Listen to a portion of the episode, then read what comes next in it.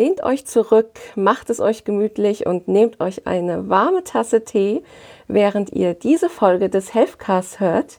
Denn genau das ist auch heute unser Thema. Und zwar alles rund um das Thema Tee. Ja, wir stellen euch heute mal so die beliebtesten Teesorten vor und ähm, warum Tee auch so toll ist für die Gesundheit. Ähm, man Tee aber jetzt nicht nur trinken muss, wenn man erkältet ist oder krank ist. Und ja, da bin ich heute hier wieder mit der Birgit und da erklären wir euch mal ein bisschen was zu den einzelnen Sorten. Du bist doch auch Tee-Fan, oder? Hallo Lara, ja. Und äh, wie man vielleicht hört, ich habe meine Tasse Tee bereits hier stehen. Ja. Und ich trinke ihn. In der kalten Jahreszeit ist Tee an sich meine Droge. Äh, da ja. trinke ich sehr, sehr viel Tee. Im Sommer ja eher nicht. Aber im Winter, ähm, ich habe, glaube ich, mittlerweile im Büro zehn Sorten Tee stehen und äh, trinke sie irgendwie jeden Tag komplett durch. Ja. Und ich so, ich habe jetzt nicht die gesundheitsfördernden Tees, um die es heute geht. Ich habe halt so die Früchtetees, Grüntees, äh, mhm. wobei der Grüntee natürlich auch sehr gesundheitsfördernd ist. Ja, auf jeden Fall. Genau, aber wir reden heute hm, fast ausschließlich über Kräutertees, ähm, weil diese eben eine ganz besondere Wirkung auf die Gesundheit haben. Klar, es gibt natürlich noch so süßlich schmeckende Früchtemischungen. ja, vor allem, wenn du auf Zucker verzichten möchtest, ja. ist natürlich so ein süßlicher, süßlich schmeckender Tee gar nicht schlecht, weil man dann genau. keinen Zucker konsumiert, zumindest keinen raffinierten Zucker konsumiert, aber äh, es trotzdem so ein bisschen süßen Geschmack hat. Ja, dafür sind diese Tees, finde ich, auch eine super Alternative. Ähm, Tees sind aber auch eine Alternative für Leute, die zum Beispiel keinen Kaffee mögen oder keinen Kaffee vertragen. Und dabei wären wir schon bei dem ersten Kräutertee, und zwar dem Ingwertee. Denn. Der ist mega. Ja, denn, also Ingwer, mhm. ihr habt es bestimmt schon in vielen unserer Podcasts gehört, hat ja wirklich, ähm, ja, eine Wirkung auf so viele Bereiche des Körpers. Mm, aber ja, Ingwer wirkt auch sehr anregend, ist ein regelrechter Muntermacher und wirkt in der Früh getrunken sogar besser als eine Tasse Kaffee. Von daher eine super Alternative für alle. Ja, den trinke ich auch immer gern im Winter mit ein bisschen äh, Honig und mit Zitronensaft. Und äh, ich trinke eher prophylaktisch gegen Erkältung oder wenn ich merke, dass ich, dass mir kalt war und ich irgendwie wieder warm werden möchte, dann trinke ich eine Tasse heißen Ingwertee und ich fühle mich sofort viel, viel besser. Ja. Ja, er macht, er macht munter, gibt Energie. Ingwer wirkt aber auch antibakteriell und entzündungshemmend. Das heißt, wie Birgit schon sagte, er kann präventiv wirken, nicht krank zu werden. Wenn es einen schon erwischt hat, kann es Symptome ähm, abmildern und Entzündungen im Rachenraum ja ein bisschen abheilen lassen. Und ähm, auch wenn man unter Reisekrankheit leidet, dann könnte man auch ähm, einen Ingwertee zum Beispiel dabei haben. Man kann ja auch kalt trinken. Also grundsätzlich kann man ja jeden Kräutertee auch als, als Eistee oder einfach kalt trinken. Ich mag das zum Beispiel auch sehr gerne. Genau, da kann Ingwer eben gegen Übelkeit helfen für unterwegs und generell wirkt er auch ja, verdauungsanregend und hilft gut bei Magenbeschwerden jeglicher Art.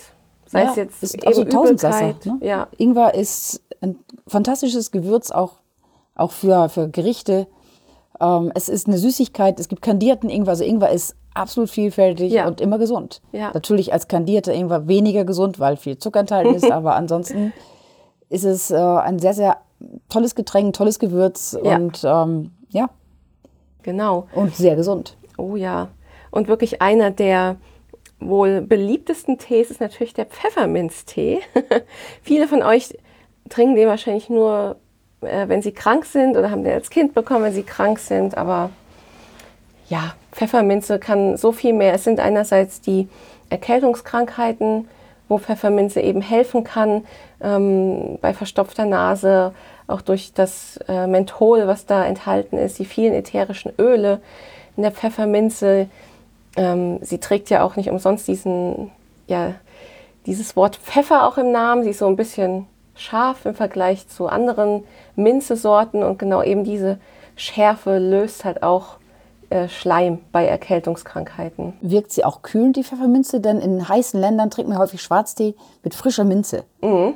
Das heißt, ja. ich könnte mir vorstellen, es wirkt kühlend. Kann das sein? Ja, genau. Eben genau dieses Menthol wirkt kühlend. Ähm, deswegen finde ich Pfefferminztee auch ganz toll im Sommer. Kalten ja. Pfefferminztee. Eben, aber aus frisch, äh, frischer Pfefferminze. Oder macht es einen Unterschied, ob ich jetzt einen Beutel mit trockenem Minzbröckchen aufbrühe äh, oder ob ich frische Minze nehme? Oh ja, da, da kommen jetzt natürlich die Teespezialisten äh, zum Zuge. Ähm, klar, äh, ich persönlich finde Tee aus dem Teehaus um einiges aromatischer. Also ich mhm. habe auch aktuell ähm, da ein Beutelchen Pfefferminztee, wo man merkt, boah, dieser, dieser Gehalt an den ätherischen Ölen ist viel höher. Also dass man so richtig wie so ein Kältegefühl im Mund hat. Und das habe ich tatsächlich bei den fertigen Beuteltees, die man so im Supermarkt kaufen kann, nicht so sehr. Also, es schmeckt auch deutlich unterschiedlich. Ja. So ein äh, Beutel-Pfefferminztee schmeckt nach Krankenhaus, finde ich immer. Das ist immer so der Krankenhaustee schlechthin. Und frische Minze, das schmeckt irgendwie nach Urlaub. Es ist irgendwie ja. eine ganz anderes, ganz andere Erlebniswelt. Ja. Genau, und es sind nicht nur ähm, die Erkältungskrankheiten, wo Pfefferminze helfen kann, auch gegen Übelkeit. Denn genau dieses Menthol wirkt nämlich leicht betäubend auf den Brechreiz.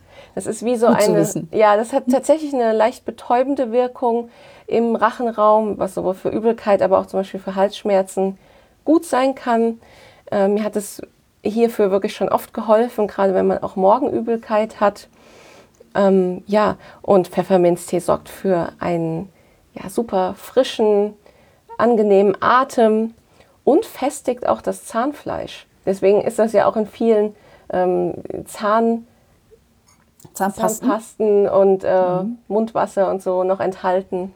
ich dachte, es sei nur der Geschmack, äh, mhm. der da ausschlaggebend ist, aber dass es auch noch einen, sagen wir, einen tieferen Sinn hat. Ja. War mir gar nicht bewusst. Ja, tatsächlich. Ähm, und ein richtiger Fun-Fact regelrecht, den ich vorher auch noch nicht wusste.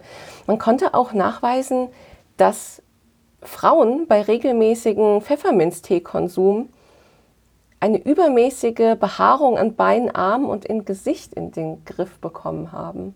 Okay. das, also das habe ich auch noch nie gehört. Ich Wie viel Pfefferminztee muss man trinken? ja, also ich, ich finde es super interessant. Vielleicht ist auch da so eine leichte ähm, hormonelle Wirkung vorhanden, dass da vielleicht eher ähm, östrogenartige ähm, Inhaltsstoffe sind, die also Östrogen ähnlich sind und eher nicht Testosteron ähnlich. Ja, schreibt es in die Kommentare. Ja. Habt ihr Erfahrung mit Pfefferminz gegen Körperbehaarung? ja, das würde uns sehr interessieren. Ja, absolut. ja, und wie Hilft gesagt. das auch bei Männern? Ich meine, es gibt auch Männer, die sich den Körper rasieren. Ähm, hilft es nur bei Frauen oder auch bei Männern? Oder hat das deine Quelle nicht hergegeben? Ich glaube bei Männern nicht, weil es ist ja sowieso schon so genetisch veranlagt. Ähm, dass sie viel Haarwuchs haben. Und falls dann bei Frauen mal übermäßiger Haarwuchs ist, dann ist das ja meistens ähm, was Hormonelles, irgendeine Störung, die so, gerade vorliegt. PCO, glaube ich, macht mhm, zum Beispiel. PCO, genau. Mhm. Dazu haben wir übrigens auch einen ganz spannenden Podcast zum Thema PCO. Ja, mit der Frau Lemberger, ja. genau. In unserem Bleib gesund Podcast, das ist nämlich ein anderer Channel, wo wir mit Gesundheitsexperten reden. Da könnt ihr auch gerne mal reinschalten und diesen Channel abonnieren.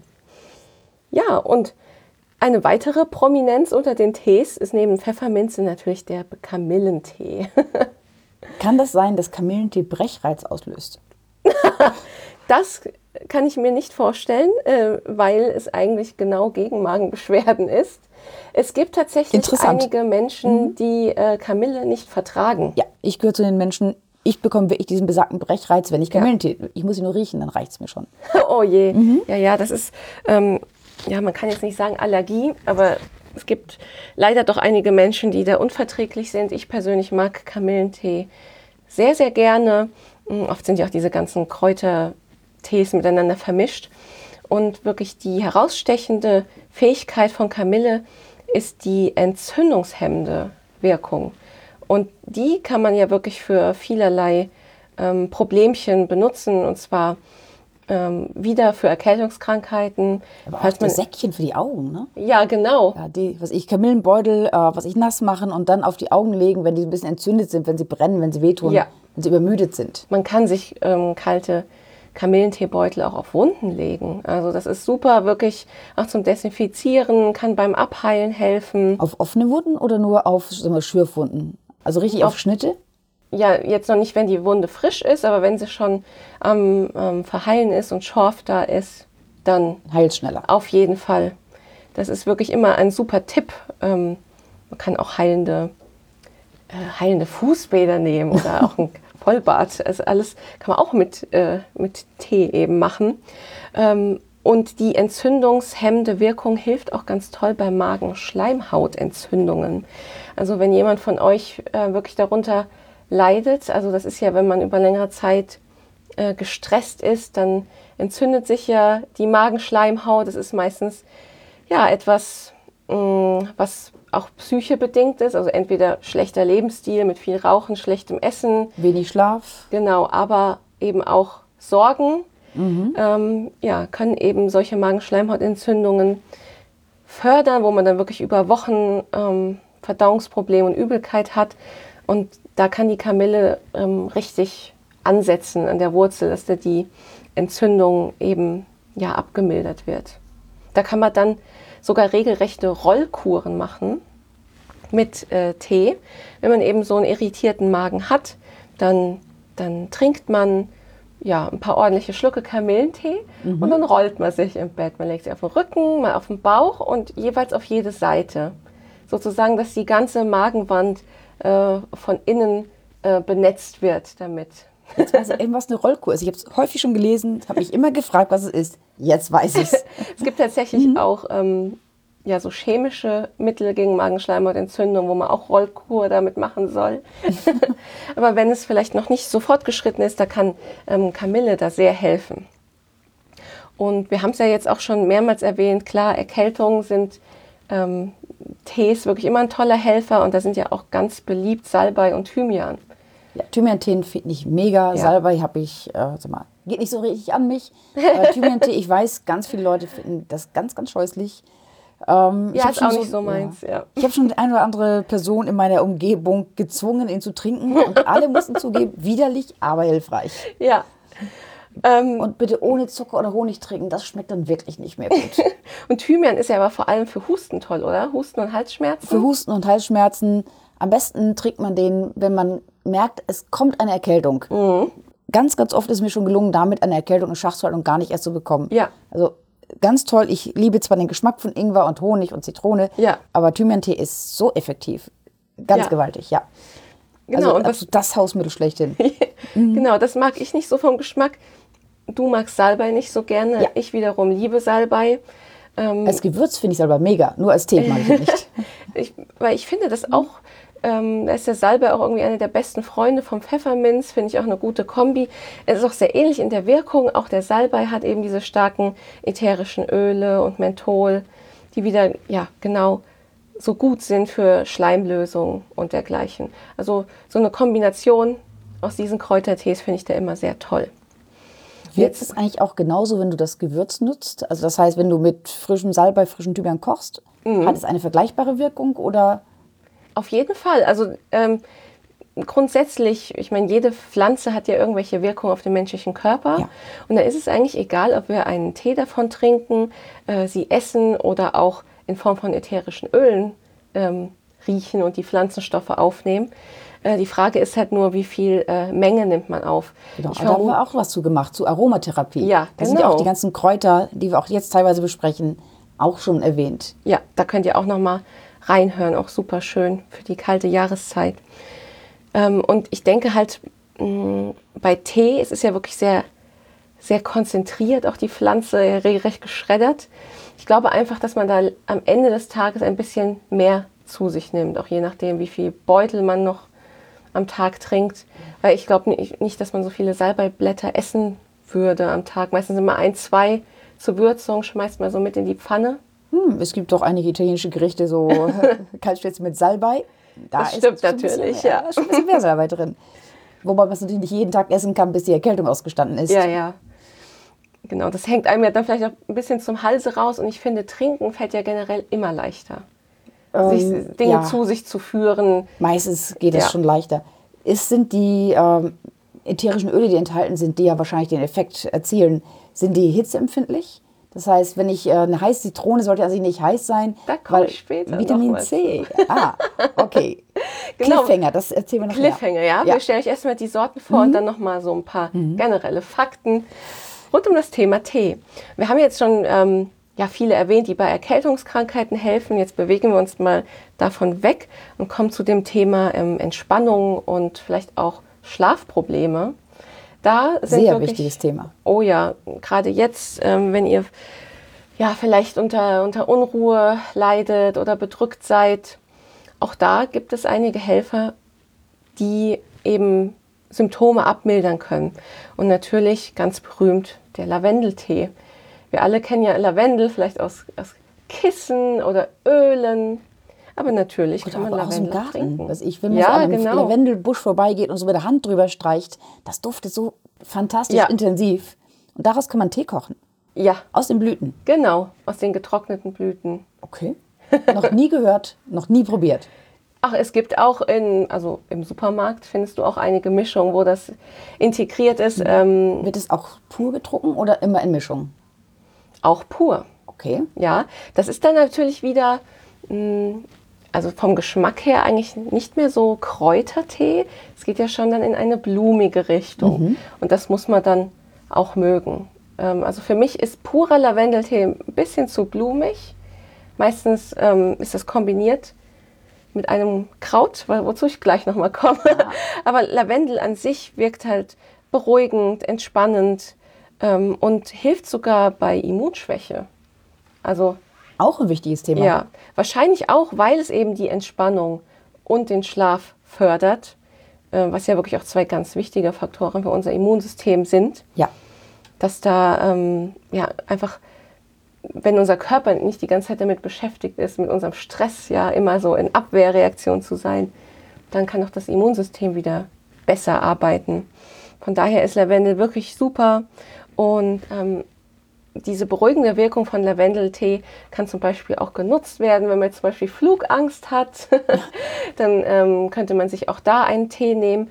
Auch ganz wunderbar für Kinder, die vielleicht auch Angst äh, haben vom Fliegen oder noch nie geflogen sind oder generell ähm, bei Reisen, auch im Zug, wenn sie, wenn sie quengelig sind. Da kann der Lavendel helfen, die Kinder ein bisschen runterzubringen. Ja. Okay. Ist das stark genug? Also ist so ein Tee ausreichend Auf wirksam, dass man Kinder so ein bisschen beruhigen kann ja. oder auch sich selber? Auf jeden Fall, das hilft ja schon bei Erwachsenen. Macht es müde? Äh, Lavendel ist halt eben genau dieses angenehme Entspanntsein. Und das ist nicht wie eben chemische Schlafmittel einen so ausnockt, regelrecht und müde und schläfrig macht. Ähm, das ist ja auch äh, das Tolle daran, man kann gut schlafen, aber man wacht total ähm, ja, frisch im Kopf wieder auf und fühlt sich nicht benebelt, wie wenn man jetzt wirklich Schlaftabletten genommen hätte. Genau, die äh, sind ja nicht so äh, ratsam, vor allen Dingen auch nicht über einen längeren Zeitraum. Ich nehme an, ja. den Tee kann ich auch über Monate trinken, ohne dass es Richtig, negative genau. Folgen hat. Eben, bei chemischen Schlafmitteln ist ja auch immer Suchtgefahr. Äh, bei vielen Präparaten, da muss man auch wirklich vorsichtig sein. Und gerade bei Schlafproblemen würde ich immer erstmal probieren, ähm, das auf natürlichem Wege und natürlich auch Änderung der Lebensumstände in den Griff zu bekommen. Ja, und der beste Freund von der Lavendel ist die Melisse. Da sind wir doch wieder mehr im krautigen ähm, Bereich. Ähm, ich liebe Melissentee wirklich sehr.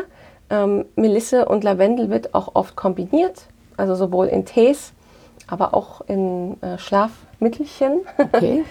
Ähm, und ja, die Melisse, die ist ja wirklich schon seit seit Hunderten von Jahren ähm, beliebt, auch durch Hildegard von Bingen bekannt geworden. In allen äh, Klostergärten war Melisse zu finden.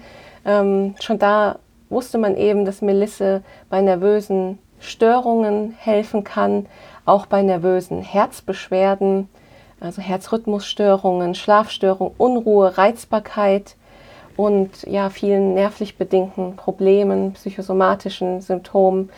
Und man kann sie ganz gut selbst im Garten anbauen. Sie ist relativ robust und ja. äh, anspruchslos. Wenn sie einmal auch im Garten ist, dann wächst sie da immer fröhlich weiter.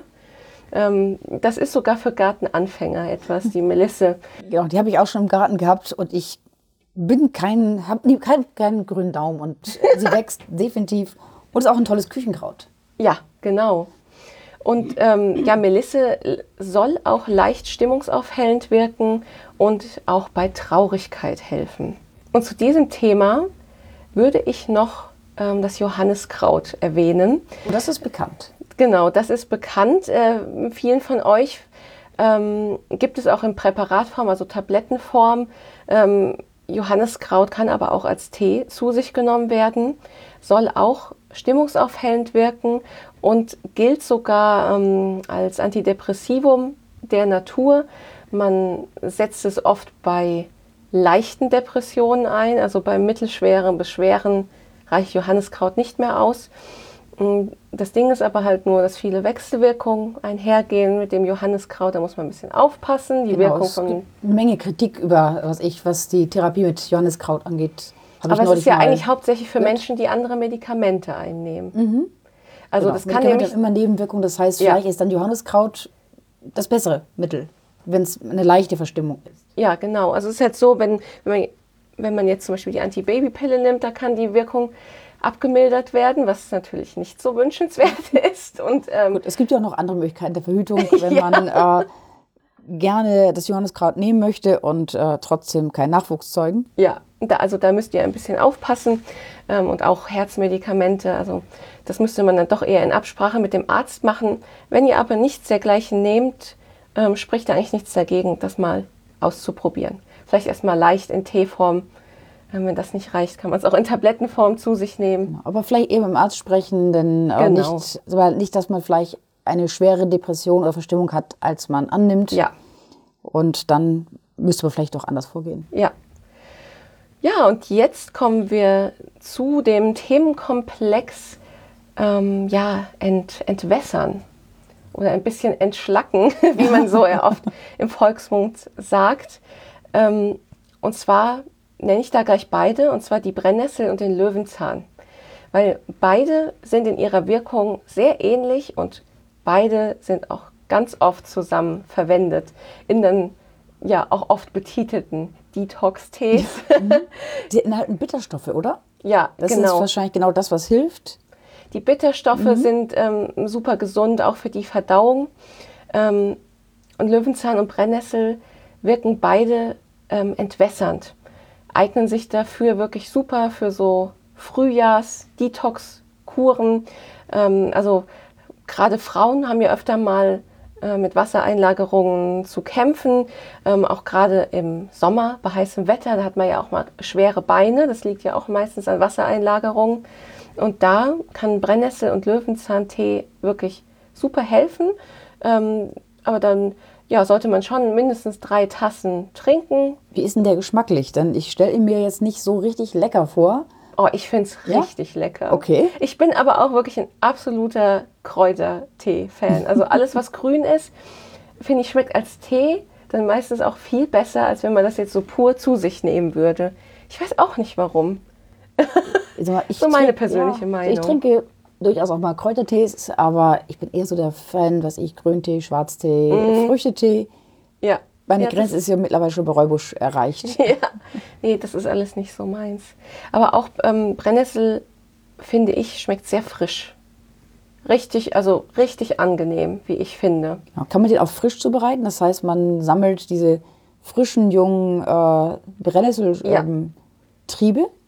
Die noch ähm, nicht so arg stechen? Ja, das, das kann man machen. Ähm, grundsätzlich kann man jeden Tee selber machen. Ähm, aber ich bin auch ein bisschen vorsichtig. Mit Brennnesseltee habe ich es noch nie äh, probiert. Ähm, da, da müsste man noch mal genauer gucken, ähm, wie, ja, welche, genau, welches Stadium die Pflanze gerade hat und welche Teile man da verwendet. Eben, natürlich muss man darauf achten, dass man das nicht möglichst nicht an, neben der Autobahn äh, erntet, mhm. dass man auch guckt, dass da nicht gespritzt ist. Genau. Und äh, auch der Fuchsbandwurm ist nicht zu vernachlässigen. Ja, das stimmt natürlich. Der reibt sich ja an allem, was so ja. Hüfthöhe ist. Deswegen, wenn ihr da auf der Nummer sicher sein wollt, ähm, ist auch ja, Brennnesseltee aus dem Teehaus wunderbar.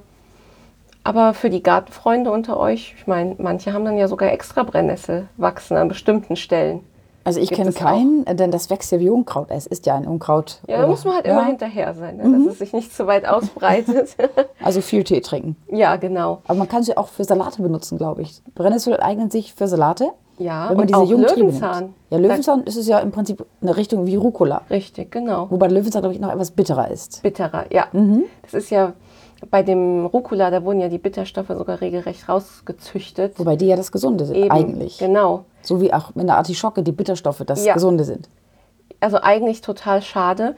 Deswegen kann man da fast sagen, dass dann so ein wilder Löwenzahn fast so ein bisschen die Urform ist mhm, vom ja. Rucola, wo eben noch die Bitterstoffe noch enthalten sind.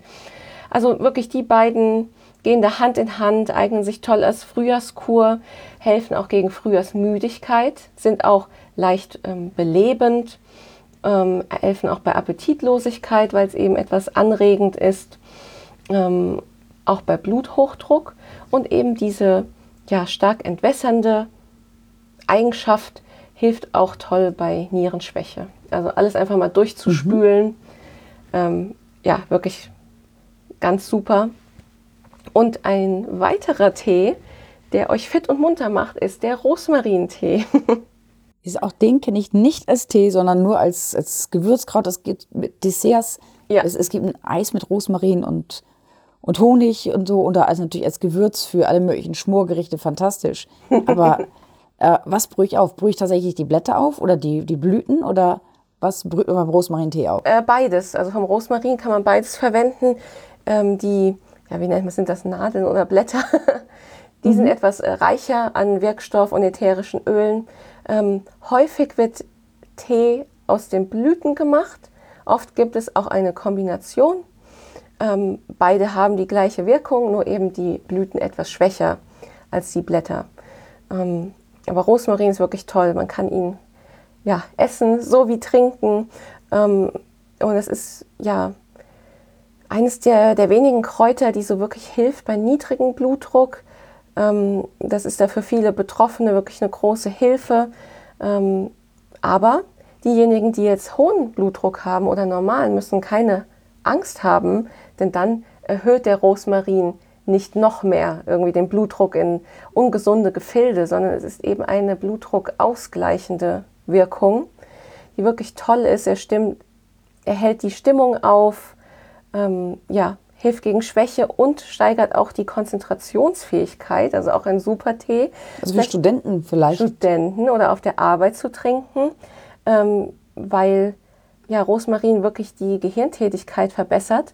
Und Forschungen haben sogar ergeben, dass wenn man täglich Rosmarintee konsumiert, dass das Gedächtnis und die Konzentration sich um 30 Prozent steigern. Das ist aber jetzt erheblich. Das, das ist, ist nicht erheblich. nur so, was ich so drei ja. bis fünf Prozent, sondern ich ja eine nennenswerte Zahl. Ja. Wie schmeckt er denn eigentlich? Schmeckt er so wie Rosmarin, äh, mhm. äh, was ich in meinem Essen? Oder genau. ist er bitter oder? Nee, äh, bitter eigentlich überhaupt nicht. Ähm, es ist, äh, er ist natürlich etwas herber als jetzt ein Pfefferminz oder ein Kamillentee. Ähm, klar, es kommt jetzt auch wieder darauf an, sind es hauptsächlich die äh, Blüten. Das wiederum ist etwas, etwas lieblicher. Ähm, ja, vielleicht so für Einsteiger. Aber für mhm. richtige Rosmarin-Fans, so wie mich, kann es ruhig das ganze Paket sein. ich glaube, das muss ich mal probieren. Das klingt spannend. Also Rosmarin-Tee, finde ich, äh, ist für mich ein neuer Tee und für ja. mich auch so der spannendste Tee. Ja, also Rosmarin ist wirklich toll. Ja, und jetzt äh, bewegen wir uns mal so ein bisschen weg, so von den m, klassischen Kräutertees. Du hast ja auch schon gesagt, Birgit, du magst mehr so grünen Tee. Na, grün oder schwarzer Tee, also mhm. Teestrauch. Ja. Egal jetzt wie verarbeitet. Ja. Und dann auch gerne mal aromatisiert, aber dann immer nur mit, äh, mit Blüten oder genau. mit, mit echten Früchten. Nicht mit, nicht diese, sag mal, billige Variante, in dem nur noch äh, irgendwelche Aromen drin sind, also irgendwelche naturidentischen ja. äh, Dinge, sondern da sollte schon ganz gerne was drin sein, was. Auch eigentlich sind ja alles, was wir bisher genannt haben, sind ja auch keine richtigen Tees, oder? Darf man eigentlich gar nicht so nennen, oder? Ich glaube, Tee ist für ich nur das, was aus dem Teestrauch gewonnen mm, wird. Das heißt genau. schwarzer Tee, grüner Tee, weißer Tee. Ja. Und dann war es das eigentlich. Aber wir, wir nennen das natürlich so. man hätte es Aufgussgetränke nennen müssen. Oh, Aufgussgetränke, ja. ja. Mhm, das genau. wäre dann wahrscheinlich der ganz korrekte Name. Ja. Aber, ähm, oder Aufgussgetränk kann sich wieder keiner was vorstellen. Deswegen Neves-Tee. Ja, genau. Und grüner Tee, mh, mm, ja, also dem werden ja wirklich so viele positive gesundheitliche Wirkungen nachgesagt. Es soll das Risiko von Osteoporose verringern, hilft bei Herzkrankheiten, ähm, auch ja, gegen Karies kann er präventiv wirken, wenn man viel grünen Tee trinkt. Er macht Essen bekömmlicher. Ja, und äh, ganz berühmt ist ja auch, dass er eben freie Radikale im Körper bindet. Also ein Anti-Aging-Produkt? Anti-Aging, ja. Auch ähm, sollen Blutgerinnsel tatsächlich sich leicht auflösen können, ähm, wodurch auch Schlaganfälle und Herzinfarkt ver verhindert werden könnten, sagte man. Also das, das wäre wirklich spannend. Und ähm, auch die Zähne stärkt grüner Tee, weil in ihm Fluor enthalten ist. Und man bekommt nicht diese dunklen Zähne. Bei Schwarztee verfärben sich ja gern auch ja. die Zähne ein bisschen dunkel, wie auch bei Kaffee oder Nikotin. Ja, das stimmt. Und es macht auch wach. Und zwar hat es nicht genau. diesen Boom-Effekt wie, wie beim Espresso, sondern es gibt sehr, sehr langsam seinen, seinen Tein ab. Und äh, dadurch hat man einen längeren, äh, stabilen Wachzustand. Ja, genau. Das ist dann jetzt ähnlich wie auch beim Ingwertee.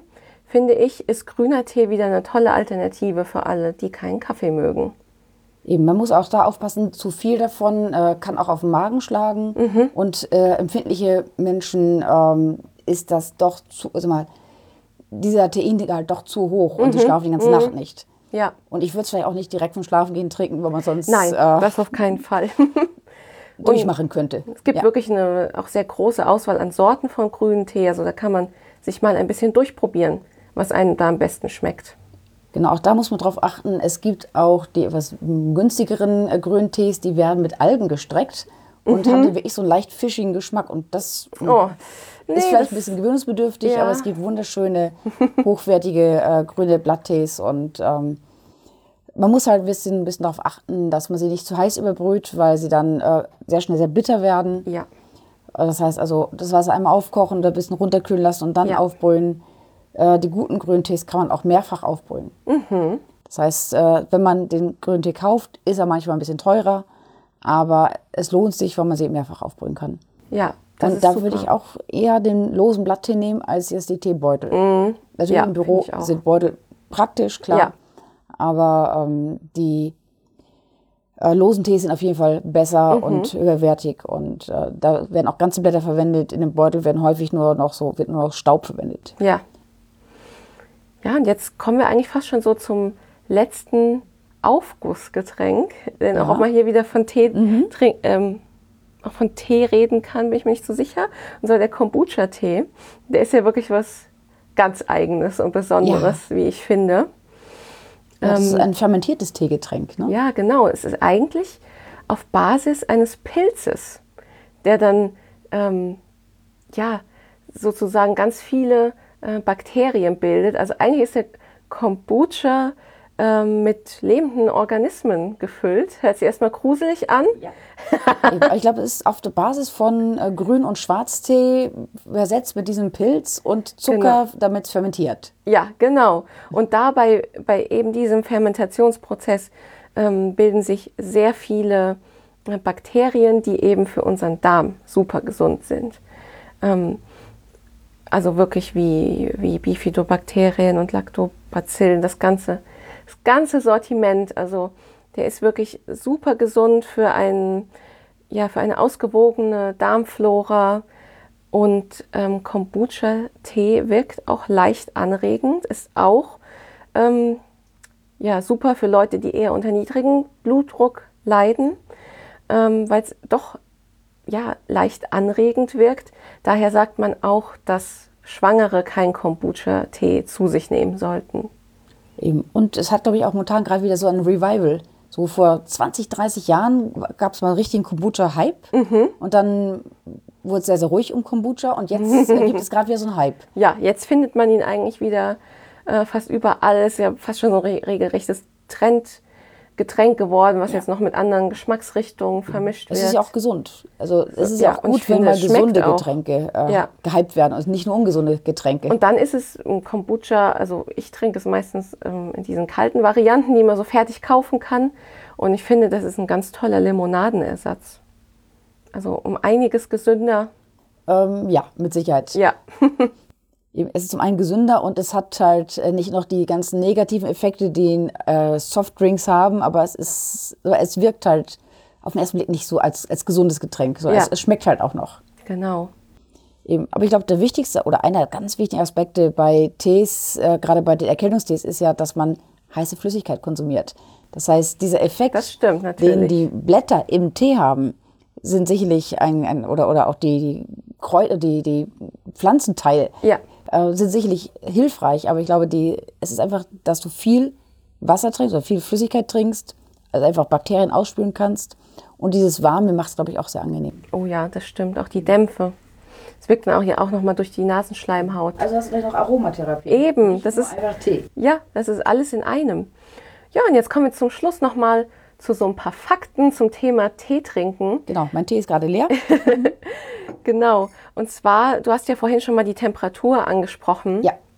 Also grundsätzlich sollte man eigentlich nicht kochendes Wasser ähm, ja, über, über Tee gießen. Eigentlich, das ist natürlich wieder von Sorte zu Sorte unterschiedlich. Ähm, da muss man sich natürlich ein bisschen reinfuchsen, vielleicht mal lesen. Klar, es gibt immer Packungsempfehlungen. Gerade bei diesen fertigen Beuteltees aus dem, ja, aus dem Supermarkt sind es meistens immer fünf Minuten. Auch egal welche Sorte. Das finde ich auch irgendwie eigenartig. Also wenn man sich mal ins Teehaus begibt und sich mal ein mhm. bisschen beraten lässt, dann bekommt man schon etwas differenzierte Empfehlungen. Ja, also bei der Temperatur äh, würde ich eher sagen, dass man jetzt nicht wirklich das 100 Grad heiße Wasser drüber gießen sollte, sondern lieber so äh, 70 bis 80 Grad. Genau, Grüntee findet zum Beispiel heißes Wasser gar nicht gut. Ja. Äh, der schmeckt dann auch nicht. Genau, eben das, ähm, das bildet eben dann Bitterstoffe, wenn die Temperatur des Wassers zu heiß ist. Auch die Zeit, wie, man, wie lange man den Tee ziehen lässt, ist auch entscheidend. Jetzt, wie ich es gerade gesagt habe, bei den äh, Beuteltees aus dem Supermarkt steht oft fünf Minuten. Es ist dann so, wenn du den Beutel unter fünf Minuten rausnimmst, dann wirken die Tees meist etwas ähm, anregend und wachmachend. Und wenn du den Beutel ganz lange drin lässt, manche lassen den ja die ganze Zeit drin, dann werden auch äh, Bitterstoffe freigesetzt, die sowohl den Geschmack etwas unangenehmer machen und auch eben Stoffe, die eher so ein bisschen müde und träge machen. Deswegen, wenn ich, ich werde immer ganz verrückt, wenn ich Leute sehe, die den ganzen Tag die Teebeutel in ihrer Tasse lassen. Wobei es ja auch Kulturen gibt, in denen es ist üblich, solche die Türken, äh, den lassen sie ja richtig, richtig, richtig stark werden. Der wird ja, ständig einfach da auf kleiner Flamme geköchelt mit sehr, sehr viel Tee. Aber die vermischen es dann manchmal noch mit heißem Wasser und geben halt dann Zucker rein. Mhm. Ja, ja. Auch wieder ganz, ganz lecker. Ja. Also aber eine ganz andere lecker. Philosophie. Ja, ja, genau. Deswegen, also wenn, wenn ihr jetzt keinen bitteren Geschmack wollt und jetzt auch nicht träge werden wollt, dann würde ich den doch äh, nach der empfohlenen Zeit rausnehmen. Ähm, dann ist ja auch immer die Frage, ähm, Tee pur, Zucker oder Honig. ich glaube, das kommt ganz massiv auf den Tee an. Ja. Ein grüner Tee, pur, auf jeden Fall. Mhm. Also ich finde, grundsätzlich kann man fast jeden Tee pur trinken. Das ja. ist alles eine Gewöhnungssache. Ich meine, jeder hat seinen eigenen äh, Geschmack. Und ich finde, den muss man auch einfach mal intensiv wahrnehmen. Ähm, ich finde jetzt einfach so Haushaltszucker reinzuwerfen, so englische Art, finde ich jetzt irgendwie nicht so toll. Wenn ich ein bisschen Süßung möchte, nehme ich meistens Honig. Ähm, klar ist auch viel Fructose drin. Eben, aber wir haben ja auch gelernt, äh, dass man dann äh, den Tee nicht so heiß haben darf, weil sonst alles, was Gutes im ja. Honig steckt, damit vernichtet wird. Bei, ich glaube, 42 Grad in der Größenordnung. Genau, da sind wir eben wieder. Nicht den Tee einrühren, wenn der, wenn der Tee noch heiß ist. Klar, dann ähm, ja, löst er sich noch besser auf, aber er hat dann, keinen Effekt mehr. Nee, dann eben, dann mhm. hat man auch die positiven Eigenschaften nicht dann mehr. Dann kann man auch einfach raffinierten Zucker nehmen, der hat genau. den gleichen Wert eigentlich wie äh, der Honig in diesem Fall. Ja, in etwa. Deswegen, klar, es ist ein bisschen Geschmackssache. Aber wenn ihr, wenn ihr Honig gerne mögt, dann nicht, nicht sofort einrühren. Es gibt ja auch in Deutschland regionale Unterschiede, zum Beispiel der Ostfriesentee. Der wird immer ganz klassisch und traditionell mit, Klun äh, mit, mit Kandis, Kluntjes heißt es da, mhm. mit Kandis getrunken und dann wird über einen Löffel ein wenig Sahne in den Tee gegeben. Mm. Es ist immer ein Schwarztee, äh, der zieht auch lang, der wird auch stark. Und dann kommt halt der Kandis rein, der dann knistert, wenn er in, in den Tee fällt und äh, der löst sich dann so langsam auf. Es wird auch gar nicht gerührt. Mhm. Auch wenn die Sahne hineinkommt, es wird nicht gerührt. Ja. Sondern es wird einfach dann getrunken. ja, also da gibt es ja auch wichtig. wieder so regionale Unterschiede, ja. ne? Also ich meine, ich glaube, die Ostfriesen sind die deutsche äh, Tee-Region. Äh, Auf jeden Fall. Zumindest was Schwarztee angeht, ja. Da, da, nähern wir uns ja schon so ein bisschen an England an, wo ja auch dann Milch noch in den Tee gegeben genau, wird. Genau, aber das ist halt der Unterschied zwischen Ostfriesland und England. Einen nehmen ja. Milch, die anderen nehmen, Honig, äh, nehmen äh, Sahne. Genau. Und es muss Sahne sein. ja, also wirklich, mm, das ist dann auch alles wieder Geschmackssache. Mhm, ja. Eben auch in anderen Nationen, ähm, im Himalaya, Himalaya, da wird dann ähm, Buttertee getrunken. Ja dass ich dann nehmen sie halt, glaube ich, schwarzen Tee und äh, rühren wirklich Jackbutter rein. Hat Ui. halt sehr, sehr viel mhm. Kalorien, aber das gibt halt Energie. Mhm. Ja, ja. Ja, und äh, abschließend kann man auch noch mal sagen, äh, Tee muss man auch eben nicht nur trinken, wenn man krank ist oder wenn es kalt draußen ist. Ich trinke ihn auch im Sommer, wie zum Beispiel eben Pfefferminztee. Eben die, die viele, viel Menthol enthalten, wirken sogar kühlend. Äh, man kann ähm, Teebeutel auch einfach in kaltes Wasser legen. Nur da sind die dann, da kann man sie dann ein bisschen länger lassen, vielleicht eine Stunde. Das ist dann ja fast wie so Cold Brew. Ja. ähm, das mache ich gerne. Man kann ihn auch einfach in die Wasserflasche stecken, die Beutel. Ähm, finde ich persönlich sehr lecker, um Wasser etwas zu aromatisieren, ohne Zucker. Klar, man kann natürlich das vielleicht noch kombinieren mit Früchten im Sommer. Finde ich sehr schön. Oder sich einen eigenen Eistee machen.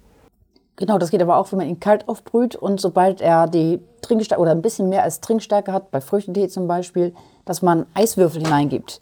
Und diese Eiswürfel kühlen halt dann den Tee so weit runter, dass man einfach dann, äh, dass er sehr, sehr schnell Trinktemperatur ja. hat, also kalt ist. Ja. Und äh, da hat man einen äh, gesunden, leckeren und vor allen Dingen nicht so einen kalorienreichen Eistee wie der, den man äh, fertig kaufen kann. Oh ja, genau. Denn Eistee ist eine, an sich eine Zuckerbombe und, und super ungesund, aber ja. wenn man ihn selber macht, dann ähm, hat man natürlich die gesunden Effekte, über die wir gerade gesprochen haben ja. und äh, nicht diese Kalorien. Das stimmt. Also ja, Tees sind wirklich äh, wahre Tausendsasser, die uns eigentlich bei jedem Wehwehchen helfen können. Und da ist auch, finde ich, für jeden Geschmack was dabei. Ähm, klar, die, manche sind mehr Tee-Fans, manche weniger. Ähm, ich habe schon immer Tee geliebt vielleicht muss man sich da auch ein bisschen herantasten. Man muss sich mit Sicherheit herantasten und ich meine, es ist ja nicht umsonst dieses Sprichwort, äh, es ist dagegen ein Kraut gewachsen. Richtig, genau. Ja, der Volksmund ist manchmal gar nicht so dumm. Ja, eben.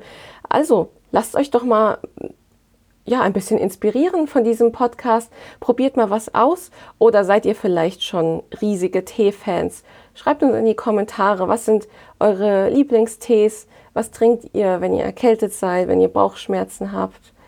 Und was hat euch besonders überrascht in der heutigen Episode? Oder seid ihr Team Kaffee? Seid ihr ja. und lehnt Tee grundsätzlich ab und sagt, das ist nur was für kranke Menschen? Würde mich auch mal interessieren. Ja, genau. Ja, jetzt sind wir schon am Ende angelangt, Birgit. Und ähm, ja, wir freuen uns, dass ihr zugehört habt und würden uns natürlich auch sehr freuen, wenn ihr das nächste Mal wieder dabei seid. Bis dahin und lasst euch euren Tee gut schmecken. Tschüss. Tschüss.